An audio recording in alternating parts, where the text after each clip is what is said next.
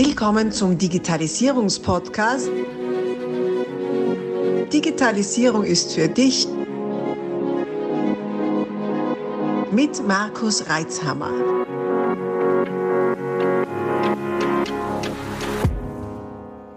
Du hörst den zweiten Teil dieses Interviews. Solltest du den ersten Teil noch nicht gehört haben, stoppe doch jetzt und geh zurück, um auch keine Inhalte zu verpassen und besser folgen zu können. Es lohnt sich.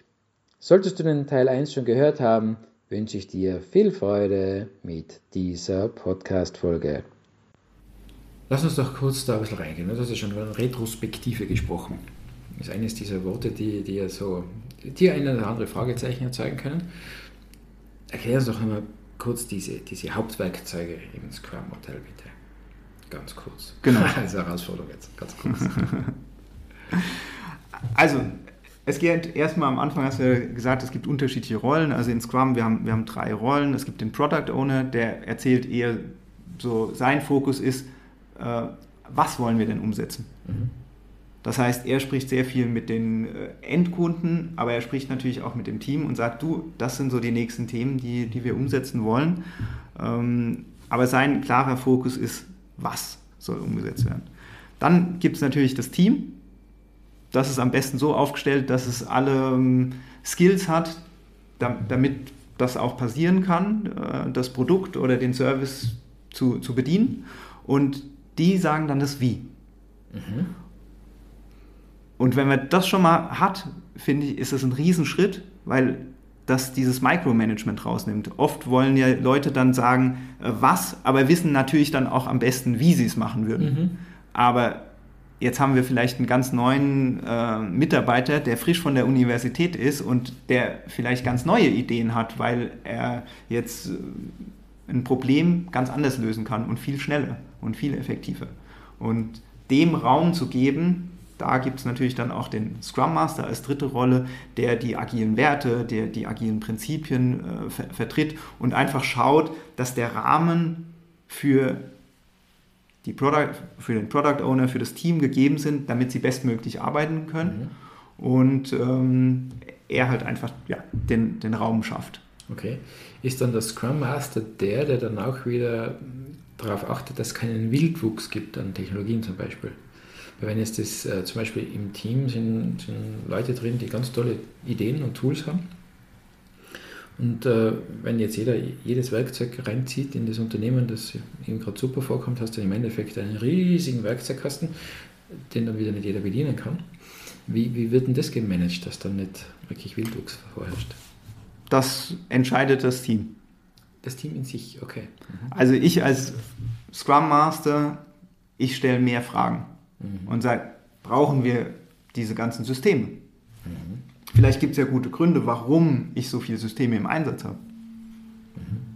Okay. Spannend, also es ist auch viel äh, Freiheit für die Teammitglieder. Entscheidungsfreiheit. Viel Freiheit, mhm. aber damit einhergehend natürlich auch viel Verantwortung. Mhm. Also, und ich glaube, das ist auch ein riesen Learning für alle, dass es halt auch darum geht, Verantwortung zu übernehmen und nicht darum, ähm, ich beschuldige das andere Team oder ja. jemand anders, sondern nein, ich oder wir als Team übernehmen die Verantwortung mhm. und wir entscheiden, mhm. wie wir unser Ziel bestmöglich erreichen. Okay. Verantwortung ist ein großes Wort. Ähm, in dem Kontext, wie würdest du Verantwortung hier definieren? Also zum Beispiel in der Retrospektive mhm. am, am Ende, es gibt einen fünfstufigen Prozess, wie man dort dann hinkommt und der, der, der Entscheidung ist dann, ah, was sind die Aktionen, die wir jetzt in den nächsten zwei Wochen umsetzen wollen, um uns mit unseren Prozessen in unserem Arbeitsumfeld zu verbessern. Okay. Und da steht dann schon vielleicht eine Person hinten dran und sagt, ah, das Thema, das nehme ich als Markus mit und schau, wie, wie wir uns da jetzt verbessern können. Und das kann ja ganz einfache Dinge sein, wie einfach mal so ein, so ein Regelwerk aufstellen, zu sagen, du, wir wollen nicht mehr als zehn Tools einsetzen mhm. in unserer Organisation. Und vielleicht hast du aktuell noch 50, aber dann ist das schon mal so ein Ziel, wie können wir uns dorthin entwickeln. Mhm. Mhm. Das heißt, ähm, jetzt in, im, anderen IT-Sprech reden wir von Policies, also von Regeln, die man da aufstellt. Es kann, äh, man, arbeitet danach wieder an einem Regelwerk, sodass man das dann nicht bei jedem Durchlauf neu erfindet. Genau. Es gibt genau. halt Regeln, wir wollen maximal 10 Tools haben. Wenn ein neues kommt, muss anders rausfliegen. So. Zum Beispiel, also sowas könnte man zum Beispiel aufstellen. Genau. Ja. genau. Auch das könnte dann wieder aus dem Team als, äh, als solches generiert werden. Genau, genau. Mhm. Und es gibt zum Beispiel auch eine, eine ganz tolle, äh, eine Definition of ready, mhm. ähm, die besagt zum Beispiel, also wir geben ein, ein neues Feature oder eine, eine neue Aufgabe an das Team nur, wenn die Regeln erfüllt sind, die in unserer Definition of ready drinstehen. Okay. Das heißt, das ermöglicht schon, äh, dass wir nicht Shit in, Shit out haben. Mhm. Also wir schauen darauf, okay, wir haben einen gewissen Mindeststandard an Anforderungen, die erstmal erfüllt sein müssen, bevor wir das Team da dran setzen und ihre kostbare Zeit für diese Aufgabe mhm. verwenden. Also wir haben einen Filter davor. Genau. Ob auch diese Idee oder dieser Gedanke wirklich äh, wert ist, das genauer behandelt zu werden. Genau. Und jetzt haben wir am Anfang einen Filter und genauso haben wir am Ende auch noch einen Filter. Das ist dann die Definition of Done. Mhm. Das heißt, da schauen wir, okay, wenn das Team jetzt diese Aufgabe abgearbeitet hat, ja, aber es sind diese Mindestqualitätsanforderungen auch erfüllt. Mhm. Und das hilft natürlich auch wieder, die Qualität dann nach hinten raus zu, mhm. zu erhöhen. Mhm. Okay, das heißt jetzt zusammengefasst, wir bringen mehr Klarheit rein, anderes Wort für Transparenz in dem Fall, wir bringen mehr Ruhe rein, wir bringen mehr Qualität rein, wir bringen Struktur rein. Warum macht das nicht jeder? Ist ja kitschig. ist ja romantisch. Gute Frage. Because it's not easy. ja, genau. Easy, ja. Also Kulturwandel ist. Genau. Mhm. Und der ist natürlich auch mit Persönlichkeitsentwicklung einhergehend und ähm, das steht natürlich dann auch an. Aber mhm. Ähm, es ist natürlich erstmal, sieht super sexy aus. Ja, ja. Also warum macht es nicht jeder? Natürlich. Aber es ist auch gute Arbeit. Aber ich sehe keinen anderen Weg. Also mhm. ich kann mir nicht vorstellen, in einem anderen Umfeld zu arbeiten als in einem agilen, wo, wo wir auf Werte und Prinzipien mhm. arbeiten. Mhm. Ich denke, das ist ja deswegen nötig, weil ja, egal wo man hinschaut, die Aufgaben eigentlich komplexer geworden sind. Wenn es die inhaltlichen Aufgaben also eines, also bei uns in der IT, weiß ich auf jeden Fall, die inhaltlichen Aufgaben sind extrem komplex geworden, weil was alles nicht digital geworden ist und werden soll, man hat ganz viele äh, Mitspieler, die, da, die man berücksichtigen muss. Und jeder zusätzliche Akteur, der dazukommt, der steigt, steigert die äh, genau. Komplexität genau. in die Höhe. Oder Diese ganzen Abhängigkeiten, die genau. es halt gibt zu anderen Systemen oder anderen Teams. Mhm. Genau. genau. Abhängigkeiten im technischen Bereich, Abhängigkeiten im organisatorischen Bereich, im, rechtlichen Bereich wird ja immer mehr reguliert und äh, auf der einen Seite kommt eine Regelung, die würde auf der anderen Seite einen Widerspruch erzeugt, all solche Themen. Und selbst wenn das Produkt, ich unterstelle jetzt einmal, die Pizza wird immer noch gleich gemacht, ähm, äh, unverändert wäre, habe ich halt mehr Komplexität durch höhere Mitarbeiterfluktuation, weil ich halt viel mit Studentenkräften und sonst was arbeiten, die halt einmal saisonweise da sind. Mhm. Oder schwankende Kundenzusträume, äh, je nachdem wie das Wetter ist und so weiter und so fort. Also die Komplexität, die steigt, ob wir, ob wir jetzt wollen oder nicht. Und das ist die, die, das, die große Achillesferse der Wasserfallmethode, nicht? Weil da muss ich im Vorhinein planen, so wird es kommen, so tun wir und wenn es dann genau. anders kommt, dann ist die ganze Strategie beim Teufel. Und, und oft, das ist ja der Wahnsinn, man plant was und bis es dann wirklich ready ist und, und zum Kunden ausgeliefert werden kann, vergehen ein bis zwei Jahre. Ja. ja, aber die Welt hat sich ja in zwei Jahren komplett verändert. Ja, ja.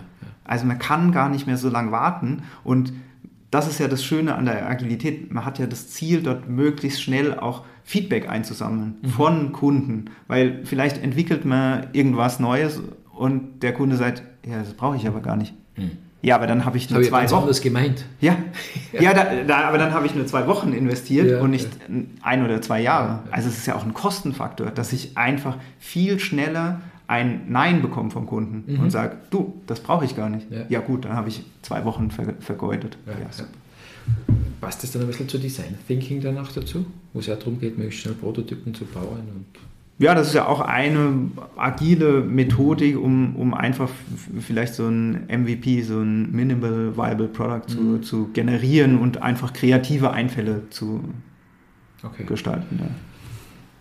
Jetzt ist natürlich nur das Thema, wir haben jetzt schon darüber gesprochen, ich arbeite zwei Jahre auf was hin und dann sagt der Kunde, ja, ich habe eigentlich ganz was anderes gemeint. ähm, Thema Kunden. Jetzt stellen wir um auf agiles Arbeiten. Der Kunde möchte aber wissen, in zwei Jahren, was bekomme ich da und wie viel kostet es? Mhm. Wir müssen sagen, ja, wissen wir nicht, entscheidet sich am Weg.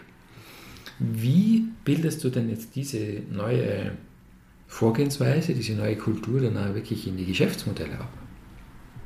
Wie kann das gehen? Also das, das Schöne ist ja, also Zeit und Budget ist fix in der Agilität. Aha, okay. Das ist ja das Schöne. Mhm. Und dann, was bleibt flexibel in unserem Dreieck, ist natürlich Scope, also die Anforderungen. Die sind natürlich variabel. Aber ich habe natürlich den riesen Vorteil, im Wasserfallmodell, dann, dann mache ich das Pflichtenheft ganz am Anfang und dann steht ja dort schon alles fix drin für die nächsten zwei Jahre. Und dort in der Agilität mit, mit Scrum, dort kann ich ja alle zwei Wochen meine Anforderungen komplett ändern. So, solange die Definition of Ready erfüllt ist, kann das Team nach zwei Wochen sofort daran anfangen zu arbeiten. Und das ist natürlich viel mehr Business-Agilität, weil der Kunde vielleicht was erfahren hat, was er jetzt halt schon braucht und nicht erst in zwei Jahren. Das heißt, man definiert, keine Ahnung, dieses Team, das ist dann in der, für diese, diese Zeitspanne für dieses Projekt da und das kostet halt im Monat so und so viel Euro. Und was dann in dieser Zeit damit Genau. gemacht wird, das entscheidet sich immer neu. Genau, und da ist natürlich dann der Product Owner gefragt, Mhm.